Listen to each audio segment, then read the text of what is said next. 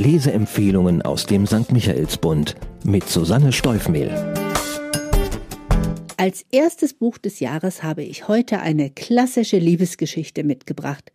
Geschrieben hat sie Bestsellerautor Ewald Ahrens und der Titel Die Liebe an miesen Tagen lässt ahnen, dass die beiden, die sich da so unverhofft gefunden haben, nicht durchgehend auf Wolke 7 schweben werden, sondern sich bis zum Ende des Buches harten Realitäten stellen müssen.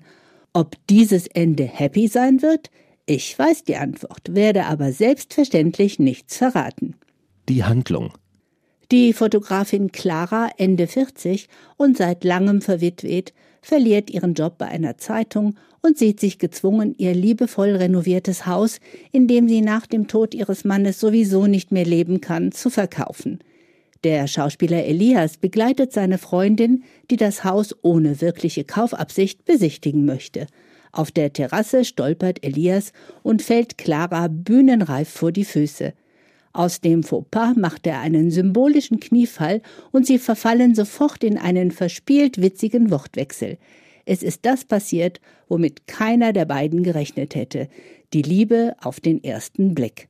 Die alleinstehende Clara realisiert beinahe schockiert, dass so etwas auch im fortgeschrittenen Alter noch möglich ist und stellt sich nur sehr vorsichtig ihren Gefühlen. Elias hingegen schafft umgehend klare Verhältnisse. Er gibt seiner aktuellen Freundin, zugegeben etwas schroff und unsensibel, den Laufpass, um frei für Clara zu sein. Die Geschichte von Clara und Elias beginnt stürmisch, leidenschaftlich und unterscheidet sich emotional nur wenig von einer sehr jungen Liebe. Der Zauber des Anfangs lässt sie einen emotionalen Höhenrausch erleben, den Ahrens mitreißend und wundervoll romantisch beschreibt. Alles ist so leicht und frühlingsfröhlich so lange, bis das Leben dazwischen grätscht und beiden nicht nur klar macht, dass sie eine Vergangenheit und Menschen haben, die integriert werden müssen, sondern auch mit Ereignissen, die die Schmetterlinge im Bauch erstmal betäuben. In der zweiten Hälfte des Romans suchen sie nach Wegen, die ein Zusammensein möglich machen könnten, bevor dann das Schicksal einen besonders hinterhältigen Treffer landet. Eindrucksvoll.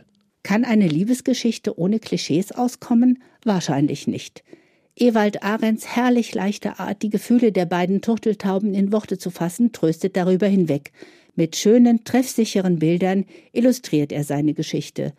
Verwundert entdeckt Clara an sich diese typischen Schulmädchenempfindungen wie das gespannte Warten auf eine SMS und macht sich gerne selbst über sich lustig. Überhaupt ist sie die Rationale.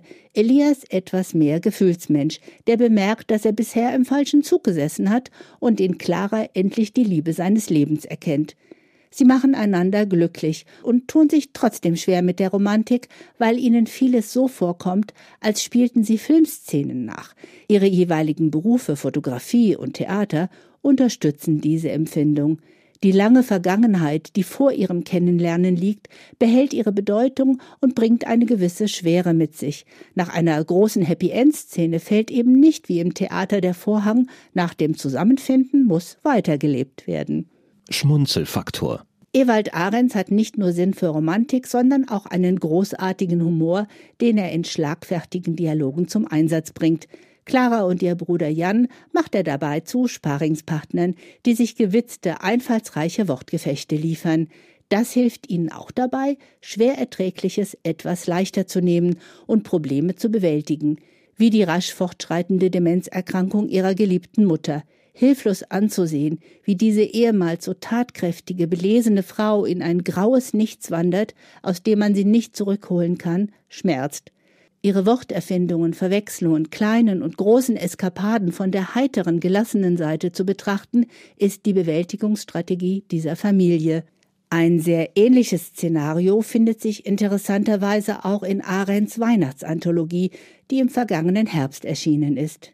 Der Sound. Wichtig und richtig für eine Liebesgeschichte ist, dass die Außenwelt weitgehend außen vor bleibt Politik, Umwelt und Gesellschaft haben in dieser Story keinen Platz.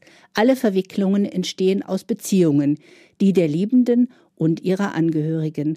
Trotzdem bietet der Roman Stoff zum Nachdenken über Liebe und Beziehungen im reifen Alter, über Vertrauen, Mut, Egoismus, Entscheidungen und Kompromissfähigkeit. und über die titelgebende Frage, wie viel miese Tage eine aufkeimende Liebe aushalten kann. Und Arendt sorgt für sehr viele solcher Tage, so viel sei verraten. Wenn er aber dann sein Feuerwerk an feinen Sätzen loslässt, weiß man, wieso seine Romane von so vielen Lesern und Leserinnen geliebt werden. Für wen?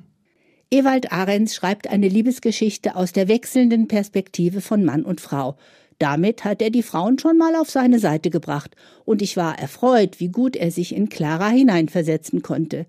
Bleibt die Frage zu klären, ob auch Männer zu diesem Buch greifen würden. Ich würde unbedingt dazu raten, aber mein kleiner Reality-Check bei Freunden und Kollegen fiel leider etwas ernüchternd aus. Die Liebe an miesen Tagen würde ich ohne Bedenken jedem und jeder empfehlen und werde diesen Roman auch sehr gerne verschenken. Zahlen, Daten, Fakten. Ewald Ahrens, 1965 in Nürnberg geboren, hat englische und amerikanische Literatur und Geschichte studiert. Neben seiner schriftstellerischen Tätigkeit arbeitet er als Lehrer an einem Nürnberger Gymnasium. Für seine Prosa- und Theaterstücke wurde er mehrfach mit Literatur- und Kulturförderpreisen ausgezeichnet.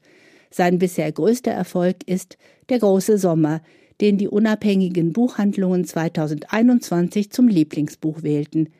Die Liebe an miesen Tagen ist ein 378 Seiten starkes Lesevergnügen und erscheint wie die beiden vorausgehenden Romane im Kölner Dumont Verlag. Ahrens frühere Bücher und seine Erzählbände haben ihre literarische Heimat im fränkischen Verlag Ars Vivendi. Zum Preis von 24 Euro können Sie den Roman in der Buchhandlung Michaelsbund in München kaufen oder online bestellen auf michaelsbund.de.